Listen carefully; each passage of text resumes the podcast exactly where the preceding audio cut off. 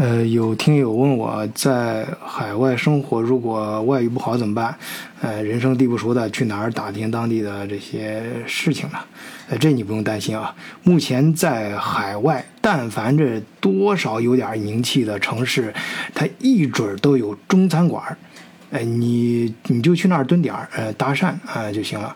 如果没有怎么办？啊，那基本上不可能。如果真的是没有啊，是真的没有的话，那恭喜你，你找到了一个绝佳的创业机会。嘿为什么这么说啊？就是那你去赶紧开一家，就在你发现那城市开一家中餐馆，一准你赚很多钱。这海外啊，稍微嗯有点样子。中餐馆那可以说平时呢就是日进斗金，呃，就算是这次疫情期间呢，也是经济复苏最快的一个行业。而且就在这疫情期间的时候，这有那餐馆老板脑子比较活络嘛，呃，他就把这个这个这个餐馆改装成了。呃，这个网上亚超，然后在家做外卖，啊，这这生意呢，不仅没有受到影响，反而做得很火。这有多火呢？这我就不在这儿多说了。反正这疫情期间在海外生活的华人，你都看到了，经常有都卖脱销了，卖断货了，啊，呃，这不，我们家领导就买买买那个螺蛳粉买啥，前两天就买不到嘛，就断断货了。呃，当然，这这不是说那个开中餐馆就像地上捡钱这么容易啊，呃，这里面啊也是有很多沟沟坎坎、弯弯绕，呃，但是呢。只要你具备有中国人特质的中国人啊，只要你是具备有中国人特质的中国人啊，就相对来说你是比较容易找到其中的呃挣钱的门道的啊。这这话说的有点绕，也就是说，嗯，呃，就是说，呃，就这么说吧，呃，在海外生活的华人啊，你经常能听到这么一个开玩笑的话啊，就是说那谁谁谁啊，他可真够笨的，开个餐馆都能给开赔了。呃，这，呃，这这这，呃，这我刚才是说了啊，这是开玩笑啊，但是这玩笑的背后啊，它是有一定的道理。啊，今天啊，咱们德国视角就邀请到了加拿大的小外博士，啊，他自称是个吃货啊，资深的啊，博士级别的吃货啊，还有这个音乐小才子小丁啊，还有我们的新朋友英镑啊，就是百万英镑那个英镑啊，今天我们就跟大家聊一聊海外华人的中餐馆儿。换一个视角，也许世界大不一样。以德国视角。晚醉为你评说天下事。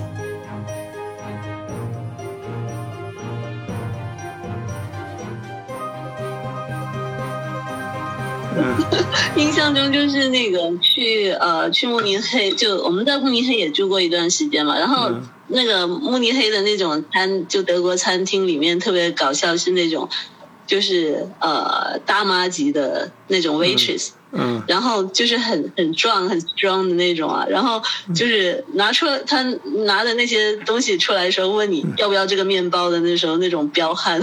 哎，不是我我记得那个呃呃那种卖陪陪测的，一般都是非常可爱的小姑娘，而那个。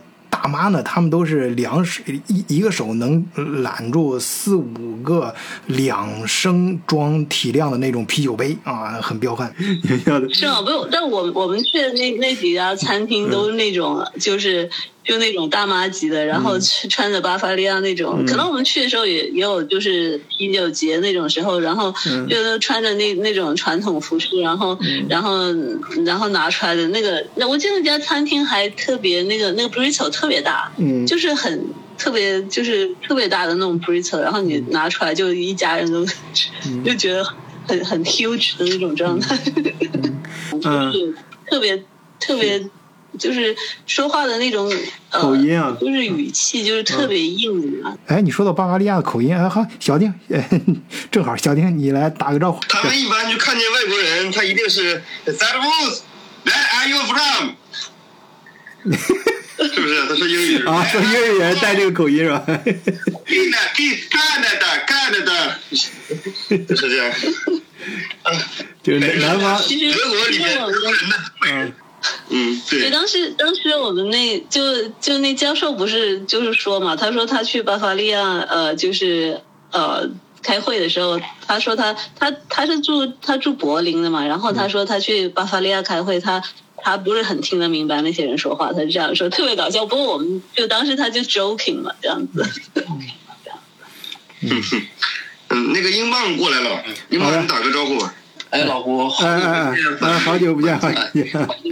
好久不见！啊嗯，啊，那个棒，正好你来，我给我再说一下，今天主要是分两块啊，分两块咱们聊，就是一块呢是呃每个人呢可以谈一谈自己印象最深刻的一个或两个海外的中餐馆自己经历的啊，这这有有各种可能，有可能因为呢做的特别难吃，也有可能呢做的特别好吃。啊，或者是你在那儿发生个什么事儿，或者在那儿遇遇到了你的初恋或者什么的啊，就比比如比如诸如此类的，呃，这个。呃，第二块啊，就是我们更深层次的聊一聊中餐馆啊，因为有些朋友，咱们听友嘛，想有的想在德国创业啊，开餐馆或者什么的，正好你不是在那个亚超里面也打过工，在餐馆里面也打过工嘛，所以第二块就围绕着你的这个那个或悲惨或或惊喜的这个经经历，我们聊聊一聊。呃，行吧，咱们就主要这两块儿。呃，那节目的开始呢，前面虽然咱们已经啰嗦了这么多了啊，呃，这个礼多人不怪啊，咱们开头啊还是很有必要跟大家先打个招呼，问声好。呃，我 OK OK，我先来，好的，呃，大家好，那呃，就是这一期是讲呃中餐馆嘛，那我就其实是一名吃货，就是 就是喜欢喜欢就是吃遍世界美食，其实就是呃，但是这这个吃货有很多种，小歪就属于那种就是怎么吃都不胖啊，就让你看了特别生气的那那那种。嗯，好，那个我也是，啊，对，小丁也是。哎，不，你那是怎么吃也长不大。大家好，我是小丁，我们又见面了。虽然没有见不到面，但是，呃，大家又听到我的声音了。嗯啊，我很非常高兴，今天呢，认识了小外博士，然后和晚醉还有我的一位好兄弟在一起。那他的名字叫英镑，呃，今天也来到了这个我们的德国视角的节目。嗯呃，我们一起来聊一聊，因为我们都有过在这边中餐馆打工的经历。嗯、所以说今天正好一起来聊一聊这个中餐，呃，和德国的中餐馆。因为我本人也是一个吃货，嗯、我也是属于怎么吃都不胖的，嗯就是我挣的钱全花在了吃上，然后贡献给了中餐馆。嗯，好，那个英镑，英镑，英镑，要，给大家说一下，英镑这个英镑就是那个英镑的英镑啊，就是那个钱那个那个英的英，。我刚刚看到名字还觉得就是挺挺特别的。好，英镑，你给大家自我介绍一下吧，你啊，第一次来，好的，你嗯，好，大家好，我名字叫英镑，那我的名字很特别，是吧？所以说，我最开始想来英国，结果来了德国，然后英国不愿意了，就啪就脱欧了。那你是不是得改名叫欧元呢？这样子？对啊，我正在考虑当中呢。我是嗯学学小提琴的，然后呢，这现在在德国待了九年了。我是九月十九号就要回国了，这也算是我算是第一次咱们一块儿聊天，也也也最后一次算是最后一次了。然后不不不回回国之后也可以当然能可以，呃，依然可。以啊，回国之后对对对，们回国当天可以云聊。嗯，哎，对对对，对，嗯，行，那咱们就聊聊这个中餐馆的事儿吧。这个有我有好多的回忆。美好的 掺杂着你的爱，你在德国的爱情和生活、工作、爱情、事事业、学习是吧？掺五味俱俱全。对，还真是。嗯，我相信不是不仅是你，五味俱全。嗯、很多人，很多人，我相信很多人。好，第一趴咱们就各自说一说自己，嗯、对海外中餐馆的印象吧。这个其实就我讲一下总体印象吧，就是在在德国住的那几年呢，就是觉得说，就是德国的话，中餐馆就就是印象中就其实就是都越南人开的，就感觉是那种，我不知道现在会不会好一点。就以前的话，感觉就是就是那种。呃，德国的中餐馆，就是去到吃东西的时候，你看到就是都是炒面，对吧？炒面、炒饭就那种。对。然后一一聊天，店主基本上都是越南过来的，然后就做的东西的口味就不正宗了，就那种感觉。一般都是越越南人开中餐馆，然后中国人开日餐馆。我不知道，但感觉就是大多数都是就那种快。快就是那种快速的那种呃 take out 的那些那些食品，所以就是就总体印象来觉得，就是说德国的中餐馆感觉是这种样子的。嗯，然后就是有印象的是有一次在柏林的时候呢，我们就是刚好就是家里就是呃来了亲戚嘛，然后他还带了他的那些就同事是其实是啊就过来。来来柏林，他们是过来就是可能是就 business trip 那样子，然后就那次我们就特意说，哎呀，那因为他们就是挺远道来，就是一定要找家中餐馆给他。然后我当时在那个 Google 上找了半天，然后才才发现有一家就柏林有一家是什么，就是专门的饺子馆，然后。然后带着他们过去吃，然后，然后那一群大叔全都是那个就广东人，然后所以他们把他们吃的脸都扭了，就那种感觉。哎，你说到这儿，我估计好多柏林的兄弟都知道是哪家餐馆了。我我我去过，我吃过那家，那家那家很特别，是饺子自助。当时我有一个兄弟在柏林的时候啊，我在柏林工作的时候说带我去吃自助，说是饺子开的饺子馆的自助。我当时一听也懵了。结果去了之后，至少味道我忘了，但我印象中很很有意思，五颜六色的。对，就是反正我不记得是不是自助，但是就特别搞笑，因为因为就是。呃，对，主要其实也是南北差异嘛，因为呃，就是广东人比较喜欢吃米饭之类的，然后他们又好久，他们可能是就当时他们是去欧洲其他地方玩，然后才过柏林来的，然后已经蛮久没怎么吃中餐了，然后听说我带他们去吃中餐，原来很雀跃，大家觉得都挺开心的。结结果他那有了一个很大的惊喜。对，行。呃，我们都稍微留点面子啊，出来混都不容易。呃，这家餐馆我不知道现在还在不在啊，至少当年还是挺实惠的。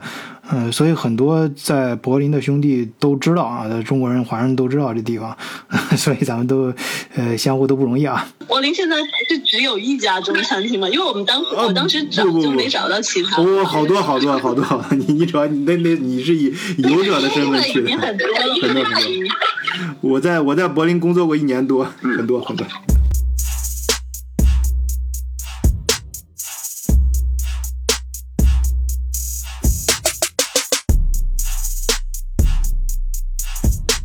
概是什么时候来的德？德国我是零七年去的，然后在那里住了六七年吧。嗯。哦。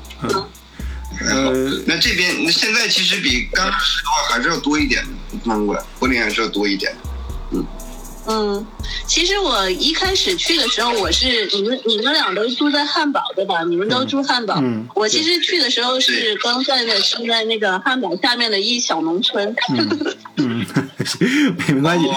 那个去年去德国的时候，就住在汉堡下面的小农村，然后每次去汉堡的时候，我们都觉得是进城。呃，不是，我我这样跟听友们介绍一下，那个小农小农村其实是很有名的。叫 Daisy，是德国最有名的研究所和科学园园区之一。哦，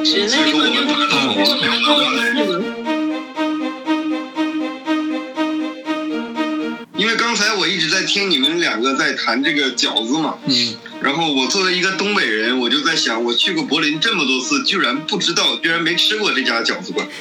嗯，我希望一会儿我们私信都。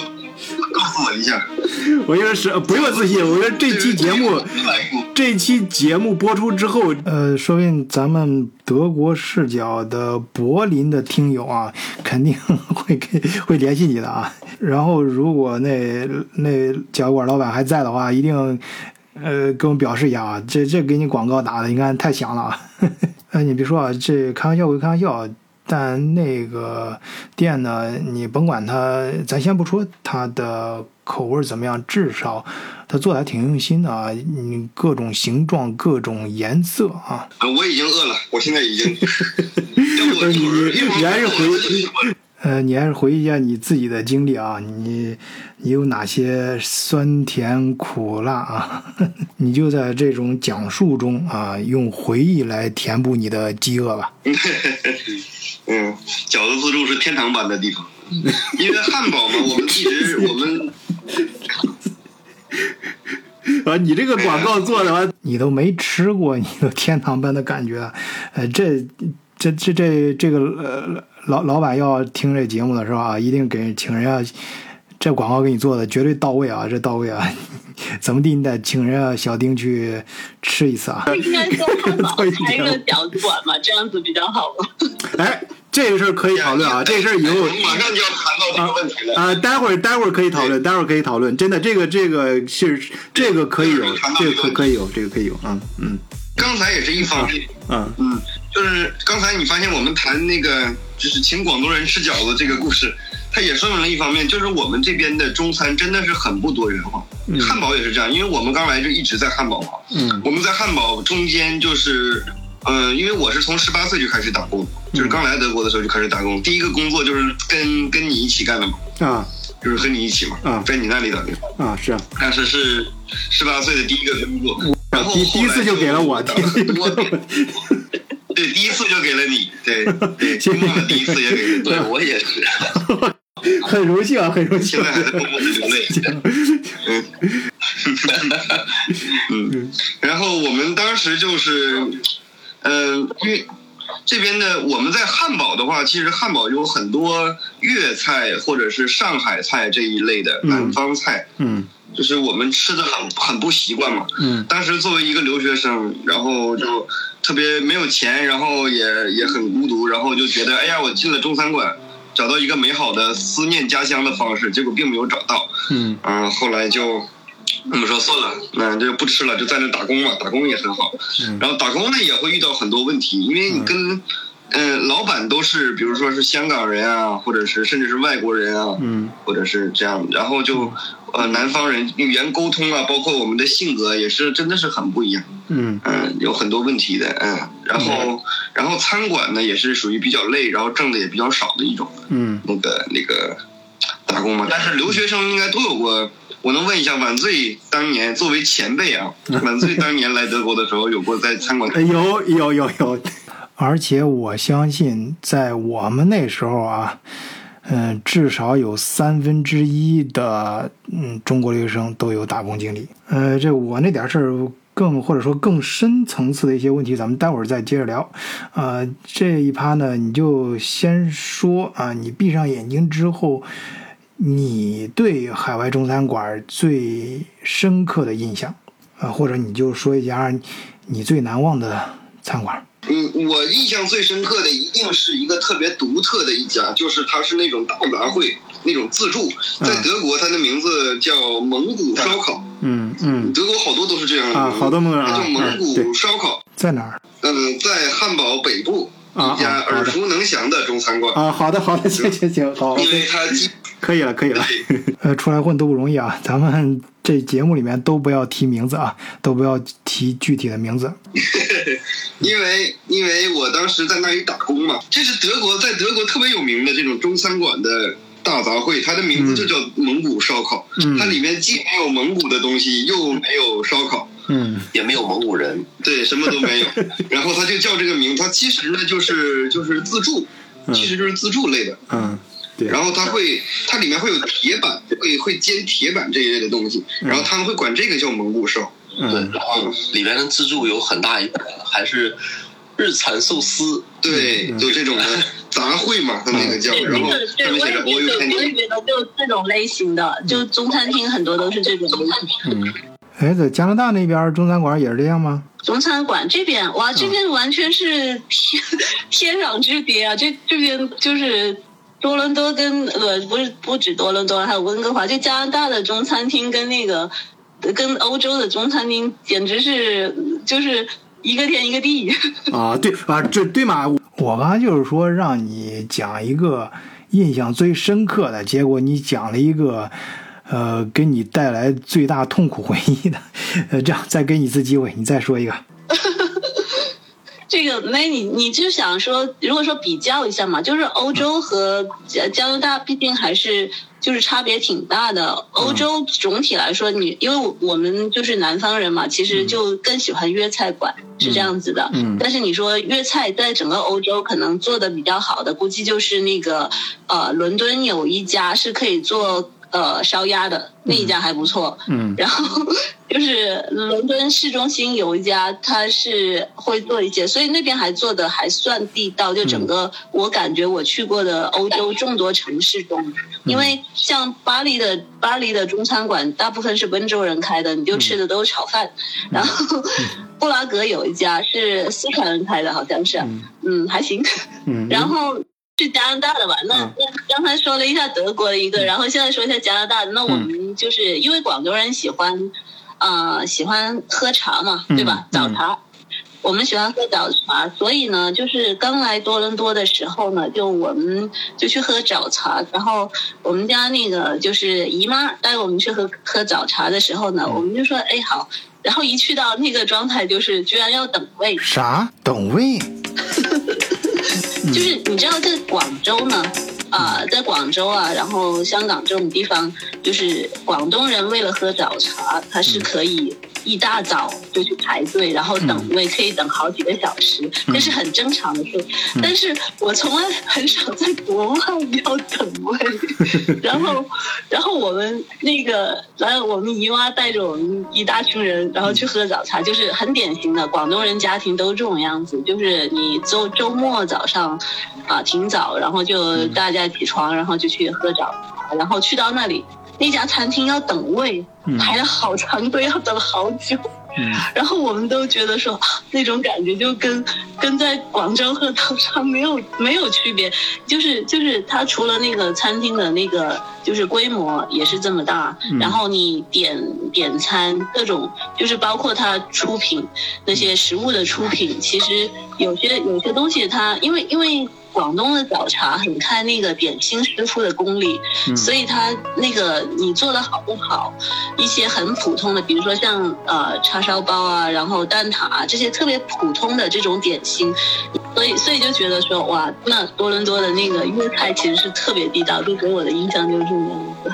嗯嗯，好的，行，那个好，OK，呃，你这个早这个对这家印象非常深刻，是因为它居然还需要等位，很难想象啊，在在国外这个餐馆还能发展到这个地步。而且它不单只是一家需要等位，它大部分的早茶的那个多伦多的早茶的那些餐厅，其实有好多好多，然后很多家都需要等位。哇，那 不是，那说明不是那儿的餐馆特别好啊，当然相相信也不错，那主要是因为那儿的华人太多了。这里的餐厅真的就是华人的餐厅真的很多，你嗯一个区里面有好多，就是不会说说不会说说像在德国，你一个城市里面可能你上网搜一搜，可能几家这样子。就我的印象中，我不知道嗯现在德国是不是中餐厅更多了，但是但是我们这边的话，像我家楼下那一条街上面其实。全都是中餐厅，各种口味的。就是你你说像呃小丁说想吃东北菜，这边分得很清楚，东北菜、四川菜，然后什么安徽菜，上次我看到对。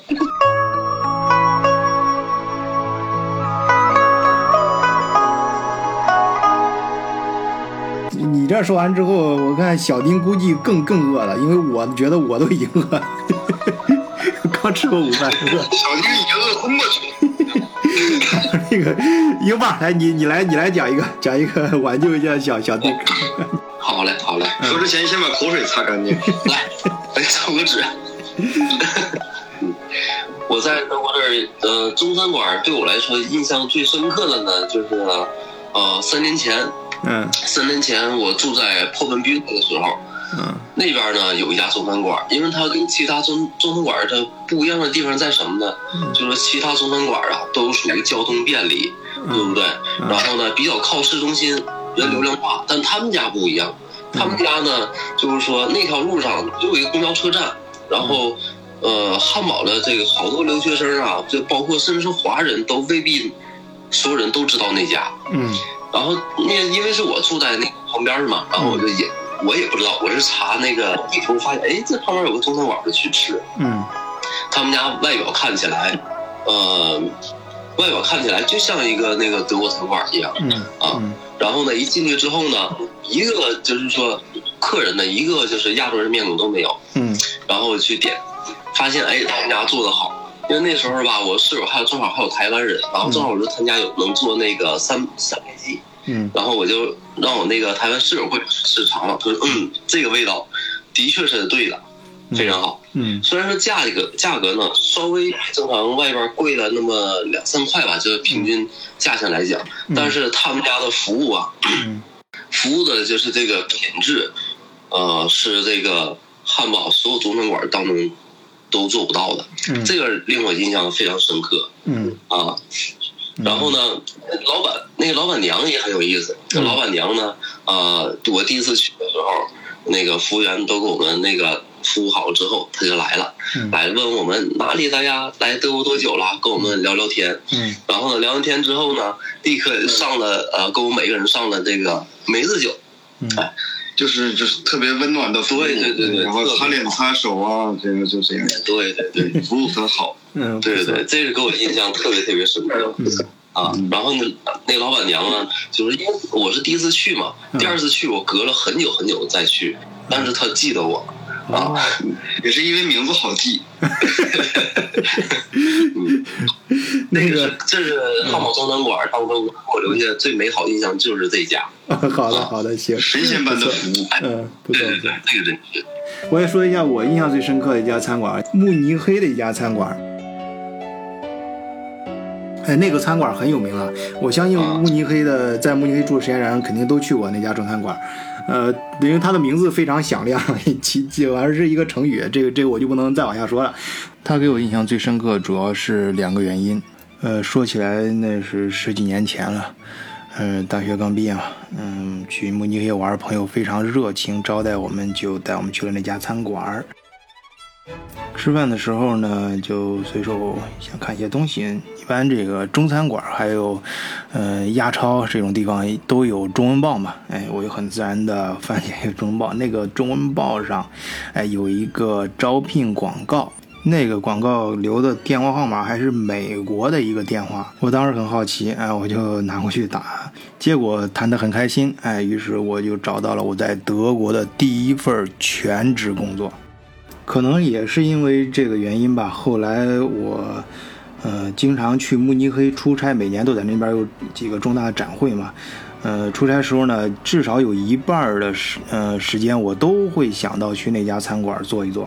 于是啊，我就在这几年中亲眼目睹了那家餐馆的变化啊，真是非常巨大的变化。呃，当然这种变化有很强烈的主观色彩啊，呃，是完全我自己的一种感受。嗯、刚才小丁说到，你们打工的时候不舍得去家，其实还好了。你在至少在我那儿的时候，呃，特别像倪老板什么他们几个在我那儿，我都经常带你们，也不能说特别经常，至少是时不时的会带你们去啊餐馆，啊、一块儿 happy 一下什么的。其实还好了。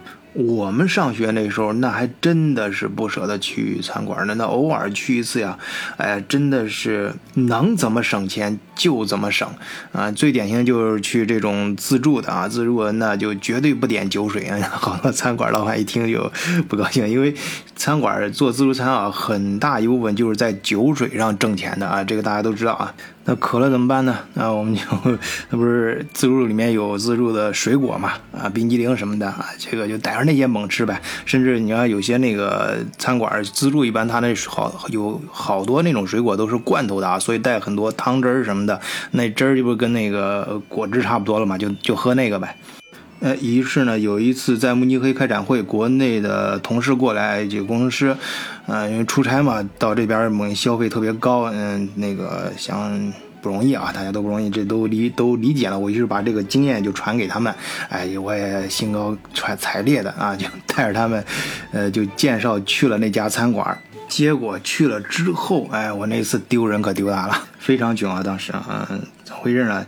因为我我不知道是不是当时我嗯是。之前太中，因为中间这是隔了几年了。我现在说起来说是几次，其实这几次那对于这漫长的十几年当中，那每次就隔了好几年，所以不知道是我这几年的记忆出现了一些缺失，还是那个呃餐馆真的是在变。因为那次去，首先酒水是非常贵，然后我国内的工程师他们不是说说了嘛，这这出出差不容易的，这就那。不点了，就光吃啊，就干吃。这可啊，我就教，呃，教授了咱们那个留学生用的这个这个省钱又实用的独门大法。啊这个其实大家也都知道啊，这办法就是去拿水果吃嘛。哎，结果没想到那个那个自助居然不包括水果，哎。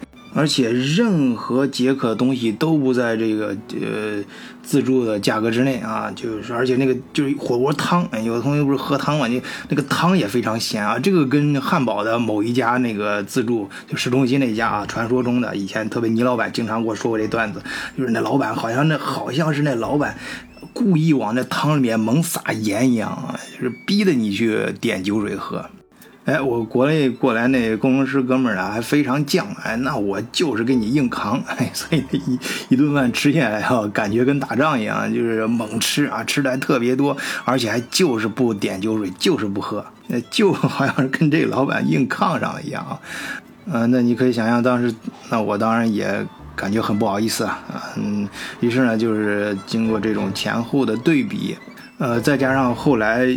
嗯，又去过一次到两次吧，反正就感觉那个菜啊质量也是越来越差，就是最感可我我我这个真说不准啊，就不知道是那个餐馆本身在变，还是我的记忆出现了问题，呃，就是我感觉。啊，我感觉第一次去的时候，就那时候还是学生嘛，呃，那个海鲜啊，真的是非常的好，非常可可口，非常的鲜美啊，印象非常深刻啊，真的那觉得这个，哎呀，德国的餐馆也是这么的好吃。后来就真的一次不如一次，再到后来我最后几次去的时候，真的觉得那个菜啊、海鲜各方面感觉食材啊就。啊，真的是不怎么样啊！后来我也尝试，哎，这说到这点，我顺便说一句啊，这个慕尼黑啊，真的可能是不是因为华人工程师太多了，直男呀不太在乎这方面。就是这个慕尼黑，我我我在谷歌地图上就找那些打分最高的那些餐馆去去当地，因为我经常去拍展会，就带国内的同事让我推荐嘛，我就靠谷歌推荐了啊。还有朋友有时候也会问一下，去的那餐馆真的是不行，慕尼黑的餐馆。跟慕尼黑这个城市极不相称，就是不知道为什么，因为慕尼黑，嗯，我我去那儿参加展会，大部分都在冬天啊，冬季的时候都是吃火锅自助啊，就没有一个像样的，那食材真的是很差劲，很差劲，呃，尤其是跟德国其他几个大城市的火锅自助相比啊。呃，我更愿意相信，可能是我没找到啊，所以听友中有在慕尼黑的，知道，呃，比较好的也推荐一下啊。下次去慕尼黑出差或者是展会的时候，哎，带同事一块儿，我们也能找一个像样的地方。哎，这就是我说的为什么对慕尼黑这家餐馆印象这么深刻的两个原因啊。第一个就是在那儿歇遇了我的第一个全职工作的机会，第二个就是感觉它的变化，带同尤其是带国内的同事去那次啊，感觉非常的呃尴尬啊。就是有多尴尬，就当时我实在看不过去啊！我看我同同事那表情，我就说我我这样我我我我我请你啊，我我来要瓶啤酒什么的，他不啊，他他他当时就跟那老板抗上啊，就是呃赌那口气啊，就是我就气死你，我就死活不在你的店里面喝东西，你你整的再咸我都忍了，而且我猛吃啊，我在吃破吃烹你啊。这感觉，哎，不说了，反正后来，呃，我也认识很多餐馆老板嘛，都各有各的苦衷，哎，都不容易啊。哎，这个慕尼黑是真的有口福了。对，这老胡对慕尼黑的中餐馆是一肚子怨气，这华丽的梦就一下子花狗一样破碎了。啊，真的，真的是这样。那个。呃，不是，关键有有好多时候是国内的同事啊，有的真的是合合作很不错，关系非常好的一些厂家啊，他们是一帮工程师过来，好几个人啊，有时候是十几个，我带着他们去，我之前是我给人家吹的，这这这我我就是朋友推荐的，或者是在网上专门查的啊。当然，我肯定说我很熟悉嘛，说这保证没问题，保证吃的跟国内一样香啊。结果去了之后啊，搞得我非常很没面子。吐槽大会吗？对你的印象嘛。不过不过我我不知道你是不是说的是同一同一间。我我我我们也经常在慕尼黑吃那个东京自助火锅。嗯，呃，我反正我是感觉它的变化，我能感觉到那个变化真的不好。呃，因为相信也有新的餐馆出来啊，现在慕尼黑相信也有新的餐馆出来。那个谁，行，咱们就慢慢进入第二趴啊。这，哎，英镑，哎，来讲讲你的经历吧。我们跟着你的经历来更深入的啊，把这个话题更深入的聊一聊啊，这个中餐馆。哎，英镑，你是首先去的亚超还是去的餐馆？我是呃，现在先在餐馆打的工，然后后去的亚超，然后又去过餐馆啊。好的，就是我打过好几家餐馆。哎，好，那你这反反复复中应该有更多的体会，哎，来跟大家好好分享一下。好，这全是血泪史的这个打工过程。啊，是第一次 第一份餐馆打工。嗯。是一家自助餐，咱不提名字啊。嗯，是一家自助餐啊。刚刚那时候还是新开的嘛。嗯，新开的呢，然后食材呀各方面还都不错。我那时候是在那个厨房去那个呃叫帮厨。嗯，啊，然后呢帮厨呢那个时候我一个人管的东西很多呀，我一人管呃十九个凉菜。嗯，然后。呃，四种布丁，然后六个甜点，嗯，然后还有六份主食，就我一个人，因为他那个也是自助，但是是客人用平呃用平板 iPad 去点餐，点完之后呢，然后后厨按照你点的东西，就跟药房抓药一样给你抓好，然后那个服务员拿着餐盘就给你送来，不是说自己去拿的，嗯。所以说那个工作量其实挺大的，嗯，啊，那一个那一个那一个就是一个工作岗位的话，一个人是根本完不成的。啊，根本完不成。嗯，然后呢，那呀，为了省省钱嘛，然后就招了一个学生工嘛。嗯，啊，然后招了个学生工吧。那时候他那个工资是这么跟我说的，他说呢，具体的说，啊，他说对对对，必须的呀。啊，说呢，啊，我呢是啊五六日，就是说啊全勤，算全勤，然后一个月是一千。别说具体的说，嗯。大概后来呢，给我的工资又不是这个数，我。对对对，这就跟我差不多，差好多呢。所以说，我就我就我就不在那干了。但是呢，我那那个干的期间呢，我就发现一件事啊，这个餐馆它刚开始刚开的时候吧，食材会特别好，然后在过程当中呢，好多这些就是比较好的凉菜啊，哎，它就给取消了。可能是因为后厨准备比较麻烦啊，什么就取消了。这个倒能理解。但是呢，就在我干那短短两三个月期间，它这个食材的质量大幅度下滑。就是说，很明显能感觉到，刚开的时候，大家伙都觉得，哎，这个做的食材也很好，味道也很好，都愿意来，对不对？嗯。啊，中国人呐，华人呐，啊，这个老外都很喜欢，都愿意来。但是呢，这个过程就持续了大概一个半月左右吧，差不多一个半月两个月吧，就开始删减菜单上的东西，然后食材各种替换，然后包括 那个那个生蚝。咱们不都生蚝撬开之后，那个里面的那个汁不是得留着吗？对不对？但是它的生蚝不好啊，撬开之后那个汁就是就就没法没法喝了。然后呢，甚至说直接倒掉之后，然后接上 自来水撒把盐，就上去。这这真的就开始干这种事情了。嗯，我就我就印象就就特别特别不好，嗯，特别不好。嗯，这是我干的第一。一般你要多报一下这些黑料。嗯。所以说，这是我这个第一家餐馆的经历啊。然后呢，那个时候工作量特别大，然后我也特别累。那个时候的饭量我也特别大。那个时候的饭量相当于我现在大概，嗯嗯，你猜现相当于现在的多少倍饭量？嗯，你你就说那个 大大米饭吃吃了。就这么说吧，那个时候。我一顿的饭就是晚上，就是这个收工之后的一顿饭的饭量，相当于我现在大概两天半到三天的饭的总和，就一顿。你说到这儿啊，我顺便插一嘴啊，我在德国见过最饭量最大的一个女生和一个男生，男生是山东的，他一顿饭就是早上就是德国超市里卖那个吐司。就是一个一一一包嘛，那一包五百克就那是很，那不是整个那那一包，他一个早餐他吃那整整一包。而且因为他还是那种过敏体质，不能喝牛奶，呃，不能掺牛奶制品，所以还是拌着蜂蜜啊，浇着蜂蜜吃，吃完那一整包。呃，然后吃米饭呢，我们上学那时候都哪舍得去亚超买泰国香米或者现在那个寿司米或者东北大米吃啊？我们都是去德国超市里面买那种一盒一盒的米嘛。呃，那时候我记得很清楚啊，就是一包斯巴凯蒂五百克啊是两毛九，还有或者一盒米也是五百克两毛九。哎，德国好像是叫 m i l c h s 啊，就是他们其实那种米，他们有正确的做法，做出来其实挺好吃的。咱们中国还 OK 啊，我们那时候不是煮出来也挺软的嘛。呃，当然也有长粒儿的硬的啊。你比如说在 Lido 啊，我就遇到一个上海哥们儿，他就喜欢吃那个 Lido 那种也长粒儿的硬的啊。总之就是那个是一大包分成几个小包啊，反正就是一盒啊，两毛九，呃。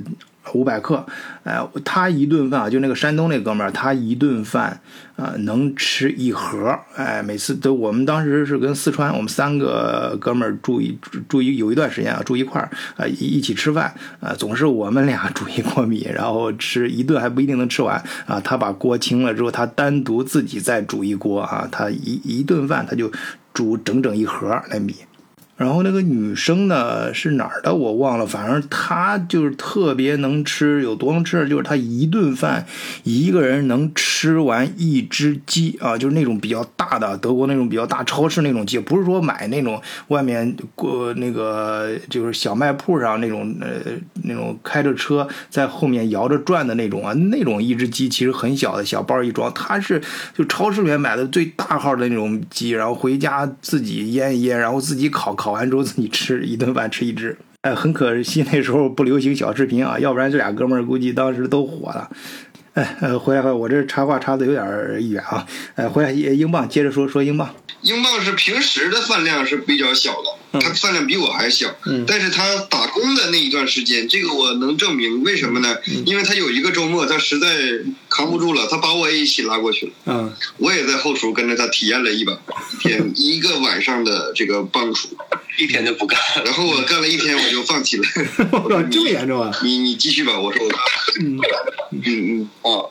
我那个在那在那儿工作的呃第一个周末，第一个周末工作完之后呢，然后我就回家休息嘛。嗯。然后我我那一觉睡了多长时间？睡了三十多三十多个小时。我记是好像差不多三十七个小时。连睡了三十多个小时啊！我中间没有醒过，累的。你这是去打工还是？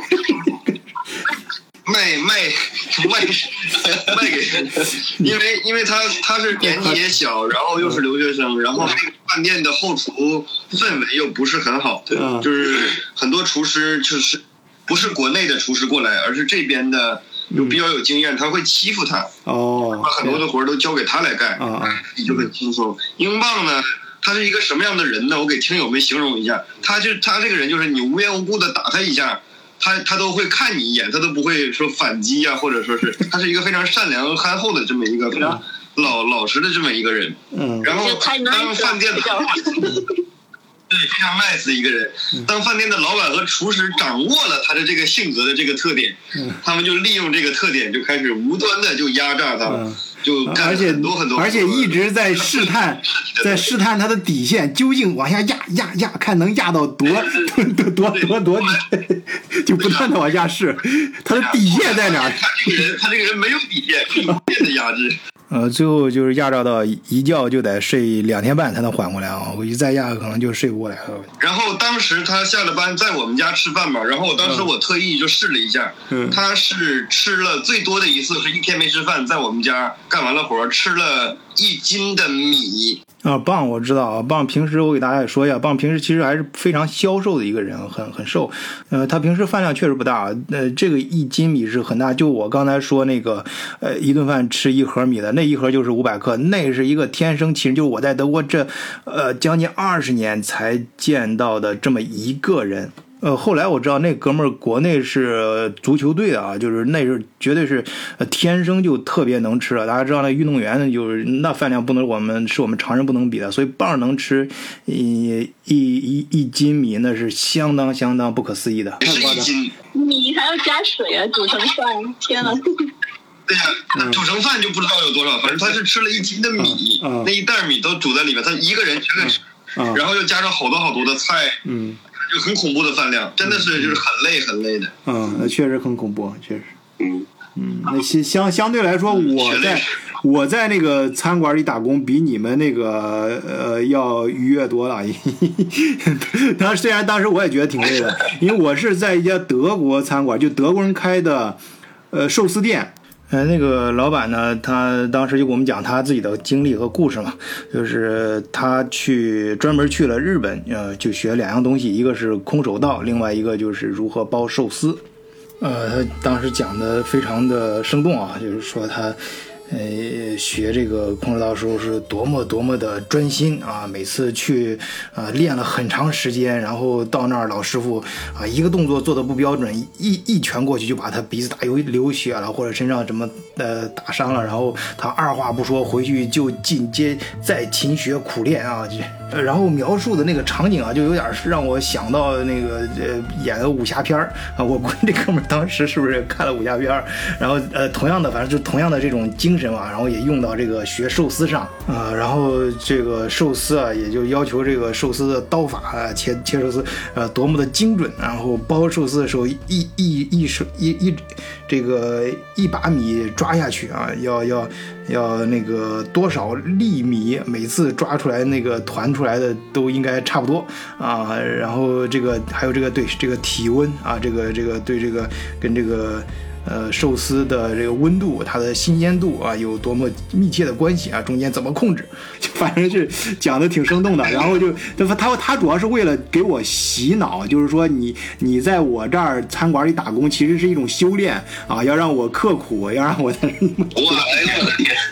然后卖卖命，然后说你会学到很多东西，你会得到锻炼，然后这个讲。不过他那儿确实，因为他确实是，他去就我个人认为，德国人有这个特点，他学啥东西真的是一本一板一眼，就是学的呃很认真，不管他做的水平怎么样，他他他那个餐馆确实开的也是非常的。讲究就是包括日本人到我们那个餐馆吃的时候，都觉得都都夸他日那个说他寿司做的可以，啊，就这个很不容易的，因为他我是我是很清楚，因为我在他那，包括我像我去了，必须是先干三个月的学徒，三个月学徒的时候毕业了之后，他再给我发一个毕业证。就是一个 diploma，所以我经常跟人家吹牛嘛，说我在德国有两个 diploma 证，第第二个第一个是大学里面，第二个就是在那个寿司店里打工，人家给我发的一个 diploma 证，就是做做寿司啊，要求确实很严格。那你学会做寿司了吗？对啊，我我做的很好，我做的很好，真的做，我只是比较谦虚，没没太给你们展示。就我做寿司真的好，我现在就准备下半年。经济再不景气，我就准备去开寿司店这样了。，这样一会儿我和您过去验证一下。啊，行行行，可以可以，到时候家里验证一下。啊，到时候这个不是得得有那套那个嗯工工具，它是这样，它这个它它的食材啊，就是不不，它我跟你讲吧，它它严格到什么程度？就是它所有的食材都是从空运直接从日本直接空运过来，所以它的成本挺高的。哦，它它的包括它的大米那，它那个好厉害应该挺高，这样子嗯成本很高而啊。呃对，一般你像那个寿司店那个米嘛，就是你吃那个纳维尼什么那个米，其实中国人有时候为了省钱或者省省省呃两两呃就是懒懒省事儿，就是那个拿那个日本顶用好一点的日本那个寿司米煮完了之后，呃或者是用好一点的日本香呃那个泰国香米也行，然后拿那个橙汁。橙汁，然后白醋一拌就行了。它是非常严格的按照日本的那个寿司的那个配配方去拌的，它不它不会用那个呃橙橙汁什么这种相似的东东西去拌，就是因为那个在德国买这种橙汁就很便宜嘛，在超市里面去拌一下，味道也不错，挺好的。但是它不它不是要求说被味道好就行了，一定要原汁原味儿。哦，对，我记得他给我说过一个例子啊，说你这个呃团这个面面面团的时候，你就呃那个叫你给人吧，那个他说好的寿司店，这个一把抓下去，再上来一团一团，每一个团的的米粒都是一样的。我说我要练到这个程度，我就去日本了。我这辈子可能就不干其他事儿了，我要练到这个。然后对你就可以专门去抓这个生吃团就行了。是啊，而且呃，当时我们打工那时候呃没有那么大远远大的抱负啊。我当时去的目的其实很单纯，也很原始啊，我就是冲着一张嘴去的啊，我为了在那边吃能够很过瘾的啊，吃这种海鲜，呃，还有各种这种日本的小甜点啊，呃，非常美味儿。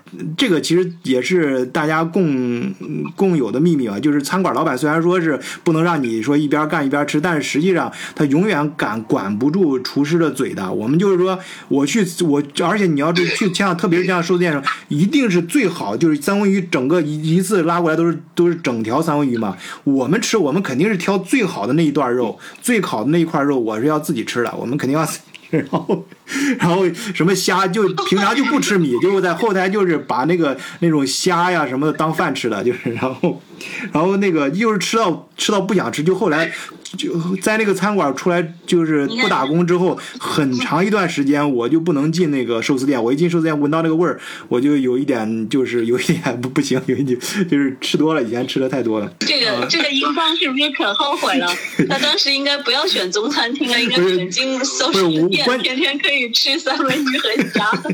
没没，当时英邦打工的地方也是日料店啊，对，这个这个人跟人不一样啊，人多一点。啊，就是我说那个，这是可能是跟英镑的不一样。就我说那个老板，虽然是虽然对我很严格，要求很严格，但是他是他是那个德国人，他的严格就是写在明面上的。他怎么严格都是写在明面上。你自己拿东西，或者是你要扔的，比方说我们有有人，比方他那个三文鱼吧，他三如果到第三天的时候没吃完，还有很大一块，还有几几公斤，扔掉一定会扔掉。他他不会做任何一点的那个什么，然后然后但扔的时候，咱们中国人都很都很聪明吧。我们在那儿打工有好几个，有好好几个中国人，我都把他那个拿那个塑料袋一一包一那个一包，就是要扔的时候说看着看着表面上我们是扔到垃圾桶里了，但实际上都是包好的嘛，拿那个袋子包好的，我们都经过处理了。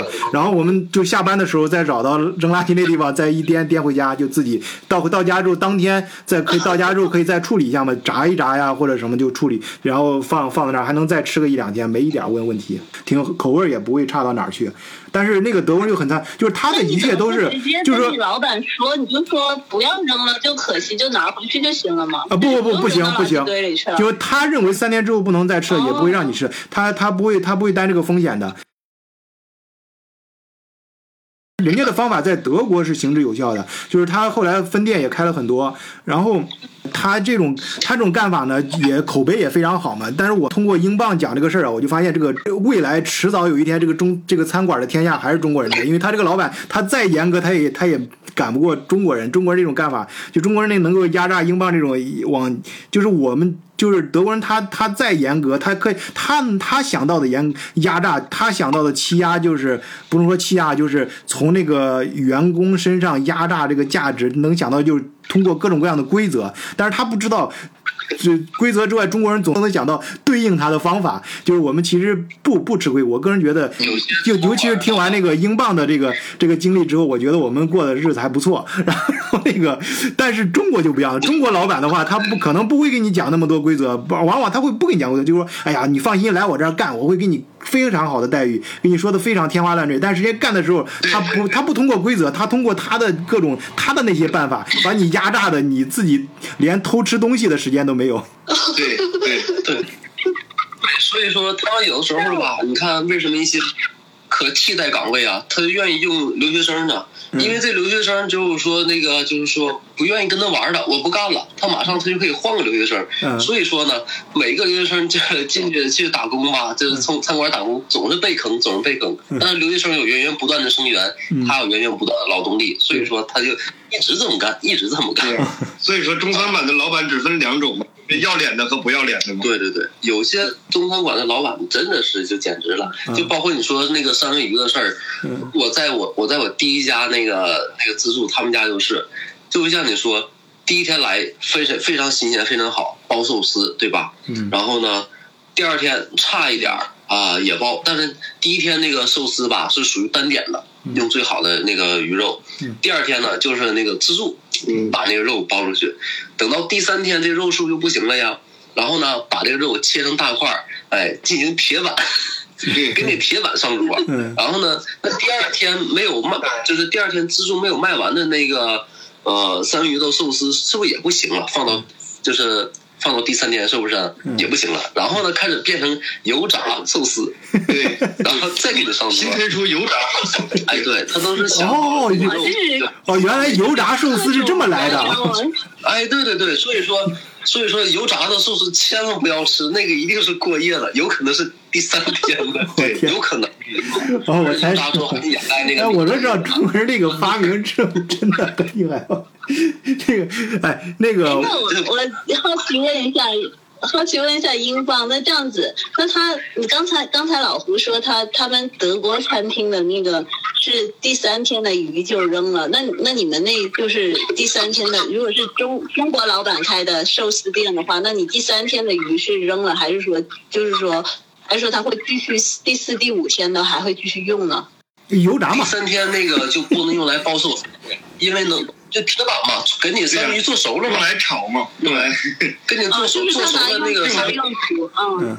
嗯，对，并不会浪费的扔掉。油炸和铁板然后，它那个鱼还最起码还能再用两天嘛。嗯，然后门口挂一个牌子：“今日特价油炸寿司。”嗯，今日就特特今日特色菜啊，铁板铁板三文鱼，寿司天就是一定不能吃什么特色菜之类那种 special 啊，不是不是，我我这样啊，我我这儿必须这插插啊，我这儿必须插播一嘴啊，就是。呃，我们说的仅是个人经历啊，不代表普通情况。我相信有很多中餐馆老板都是有自己的特色和讲究的啊。我们只是说自己的经历，不 太也有很良心的老板。对这是别老板干的事情，别老板干的事情，只不过没赶上。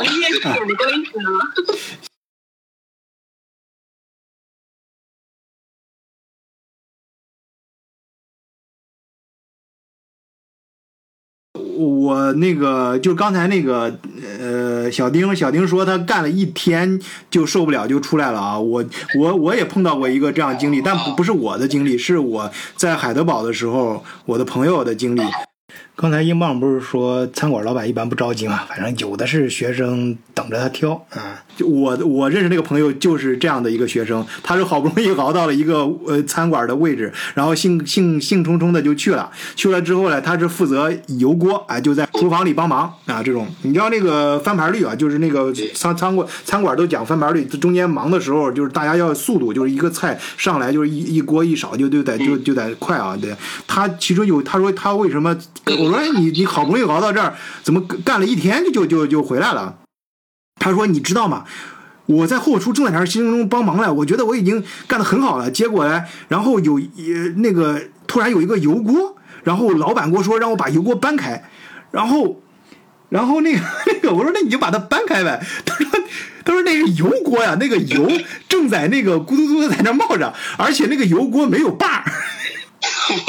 嗯，就是没把儿，你知道，就是你知道，好多那个餐馆、中餐馆，尤其那种小餐馆，都为了那个省，呃，它厨厨房里各种各样的厨具都有嘛，有些厨具就比较已经已经就是用的呃比较比较残缺不不全了，但是就是那个油锅就没把儿，然后他就让他搬，然后他说。他：“他说，那我说你跟老板说嘛，让他给你弄个啥？”他说：“说了呀。”我说：“我跟老板说了。”我说：“这这那个油锅没把儿呀。”那老板说：“老老板怎么说？”他说：“老板说啊，是呀。”是没没没没把儿呀？他说没没锅把，你让我怎么搬？你就那么搬吧，用手搬吧，你就把用用手把它抬抬起来，捏着把它捏着后面抬出来就行了。他 说我要这样抬的话，手不烫烫肥烫熟了。他说他说没事，他说你快一点就行了，快一点烫一下一吹就好了，凉水一冲手就回来了，手就回来了。对对，然后他说他说不行，他说这个这个生命真是太黑心了。他说他他受不了，他说他说这个这个他确实受不了，但有人能受得了，有有有有人就能受得了。你像那个好多餐馆那个那个干完之后那个手都皮起起茧子嘛，然后手都手皮什么都都都有时候都很很很厚了，就是比较比较粗糙什么就就有些就就确实能干，而且在餐馆里干活手一定要快。后厨的话，英镑的当时的切菜的速度是确实是能震惊所有人。他就是他一般老板让他去都是周五、周六、周周日日最忙对这三天最忙的时候。嗯他后来他就是一根黄瓜，他闭上眼睛能给你切非常非常薄的黄瓜丝，就非常快，快速的一根黄瓜啪啪啪啪就切出来。当时手法还是很很纯熟的。但是作为老板呢，他就会想要无限的压榨你的潜能，啊，对 是不是能更快？还能更快，还能更快，对还能更强。所以说那个老板不会表扬他，那那个老板过来只会说：“哎呀，你切的太慢了。然后呢，本来后厨吧非常有秩序，因为后厨，你想那个饭”店大师傅来管。台还是挺多的，嗯三百多台呢，一晚能翻七百多台。嗯所以说非常忙，后厨大概有十二三个人，就我们就是工作就是每个人的岗位都安排的很好，谁也不要就是干预别人的事情，把自己的东西做好，嗯，对不对？非常井然有序，虽然说很紧张啊，嗯这就跟打仗一样，脚打后脑勺。嗯然后老板呢，就是觉得我是老板，我得体现出我的领导能力啊。然后他就进后厨的，嗯他这一进后厨，后厨就一片乱，他走哪哪就乱，走哪哪就乱。对，他碍事儿啊，对，没有那个时间来跟他说话。对，然后他他还总想那个这个亲自上个手，他一上手就出错，嗯一出错就是后边的订单、顾客单全乱了，乱了之后他说你行不行？这那就来了。嗯，就也会出现类似于徒手抬油锅这种 这种这种奇思妙想。比如说问我们那个为什么不能双手切布丁啊？啊，就这种的。嗯对对对，啊，你为什么对呀、不能看？就为什么不能左右开工的这种事儿？嗯，后厨是真的是过来很累的。添乱，这个是领导就是添乱的。关键他会亲自给你演示一遍，嗯，演砸之后他就走了。对，老板就给你演砸了嘛，嗯演砸了以后他就走了，默默的转身就走。对对对，啊，啊，是不是还会加上一句啊？呃，就是这意思啊。虽然我做不到，但是就这意思啊，你们自己慢慢体会。哎对对对，你们自己体会。啊 这是后厨，后厨是很累的。嗯。然后我当时做的是跑堂，跑堂的话，其实也累的点不一样，就是嗯比如跑堂，我周六周日的话，我一天会走三万多步。哇，就当时微信运动就是会走三万多步。呃，好，我们刚才讲了很多人的，弄得自己一个个都跟误读孤儿一样，呃，都是一些比较悲惨的。呃，那英镑，你这个打工过程中，其实你有没有什么收获呢？呃，我刀工是提高了，然后呢，我也会拌了很多凉菜。我葱花切的那是非常非常的好，对那不是说单独就是切个圈就行，那不是，切那种方片的，嗯嗯葱花叫方片那个那个那个葱花，嗯，这些东西我倒真是学会了。对啊。哎，你说这儿，我突然想起啊，你们在这儿干的时候，不是倪倪老板也在我这儿吧？也在我这儿干啊。他，呃，就是他拌料就特别拌特别好。我们一平常一起去吃饭的时候，总是他来负责帮我们拌料啊，说那个调各种酱汁，非常到位。他不像你们俩是第一次都交给我，他他他第一次是在一个蒙古烧烤，蒙古烧烤那不都是铁板烧嘛？其实，呃，那个在那铁板跟前不是有一有一个小师傅在那儿来回来翻，帮你炒，还帮你配料。哎，他呢就是在那个工作岗位上啊坚守了两年。对于这样一个艰苦而枯燥的岗位啊，两年可是一个漫长的时光。所以倪老板练就了一手好功夫啊，配料的好功夫。对我们吃饭也都是他给我们配的，这 是真的很到位。嗯餐馆还是能提升我们的厨艺的。棒就是他就是他本身是处女座，就很他生活就很那什么，嗯一丝不苟的那种。他自从干了后厨之后，就更更是这样，就是他收拾啊、刷碗啊或者干什么都是非常利索、非常一丝不苟的。他对我们生活还是是有帮助的。嗯，对。对这个厨房的这个就是打扫这个习惯，就是说，你像后厨，就是因为我们那也是属于就是半开放厨房，顾客也能看得见。嗯。就是说，你不光干活要快，就是说你每比如说还不能偷吃刀。啊，这刀啊，就是 这些工具啊，嗯这些刀你放在哪里，用用的时候用完放在哪，一定要都是说呃井井有条，嗯。并且就是要求什么，就是干完活做完菜，必须要跟这个厨房没用过是一样的。嗯嗯所以说非常整洁对，所以说这个边就是边做菜边打扫和这个整理的过程，就是说就是比较细致的。但这个也给我养成习惯。你看我现在做完饭做完菜之后，自己家厨房跟没有用过也是一样的，就变成习惯了。对啊嗯，只有去别人家吃饭的时候才会肆意的，不，哎，对对对，才会弄脏弄乱。真是对。嗯，好，这个今天差不多，咱稍微往回收收啊。嗯、在海外这个餐馆，包括我们其他的一些打工，我们前面节目也聊过嘛。呃，特别尤其这种在集体整个集体里面协作啊，你不能掉链子，所以啊，然后而且会知道有些事儿不容易啊，当然这种东西不是说必须要经历那个过程，很艰苦的那个过程，你才真的就是练练出来。你的肌肉可能那种习惯什么的，头头脑中配合那个那个习惯但是是一，个好的经历。对，一定会学到东西的。这个过程真的会学到东西。嗯而且你像我干过跑堂之后，我在打任何的工，我去干任何的工作，我都不会觉得很累，嗯因为饭店是最累的嘛。嗯你最累的干过了之后，你去干别的工作，你都不会觉得很累。呃，很有意思的一点就是，我们发现啊，这个餐馆这这些活，就这些事儿，咱中国人呢也是有自己的方法和规矩，呃，这形成一个产一个慢慢它形成一个闭环的供应链，就是在这个呃干这个打工的这些学生呢。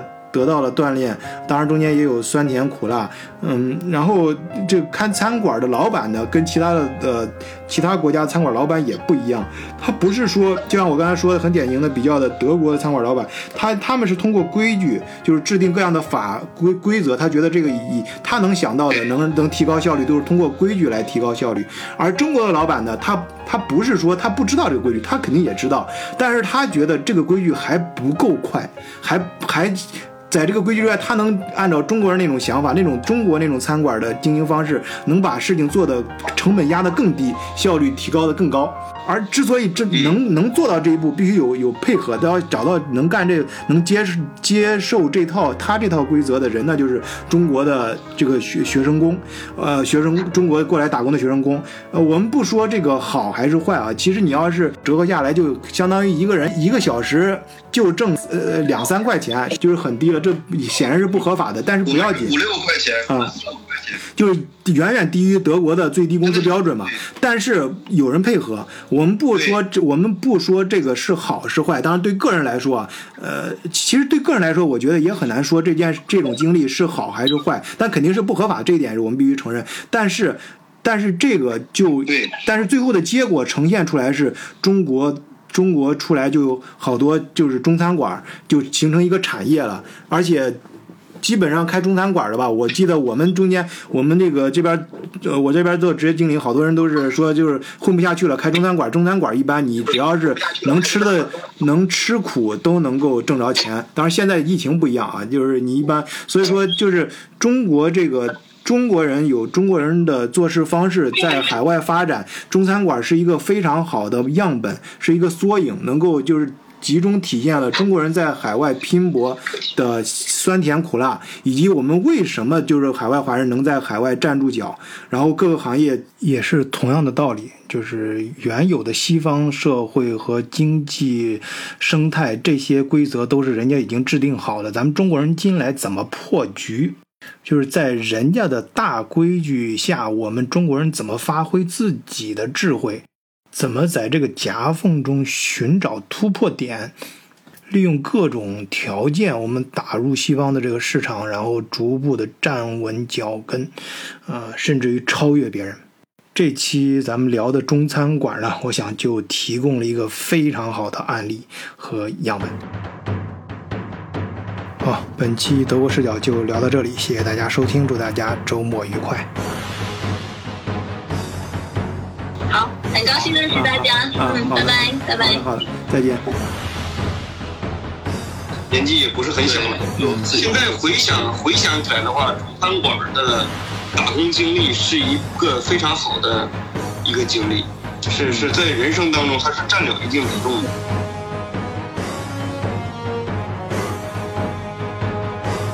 然后十八九岁的时候，难免会觉得自己就是有点心高气傲，嗯嗯，不能够沉下心来，扎实的去做一件事情。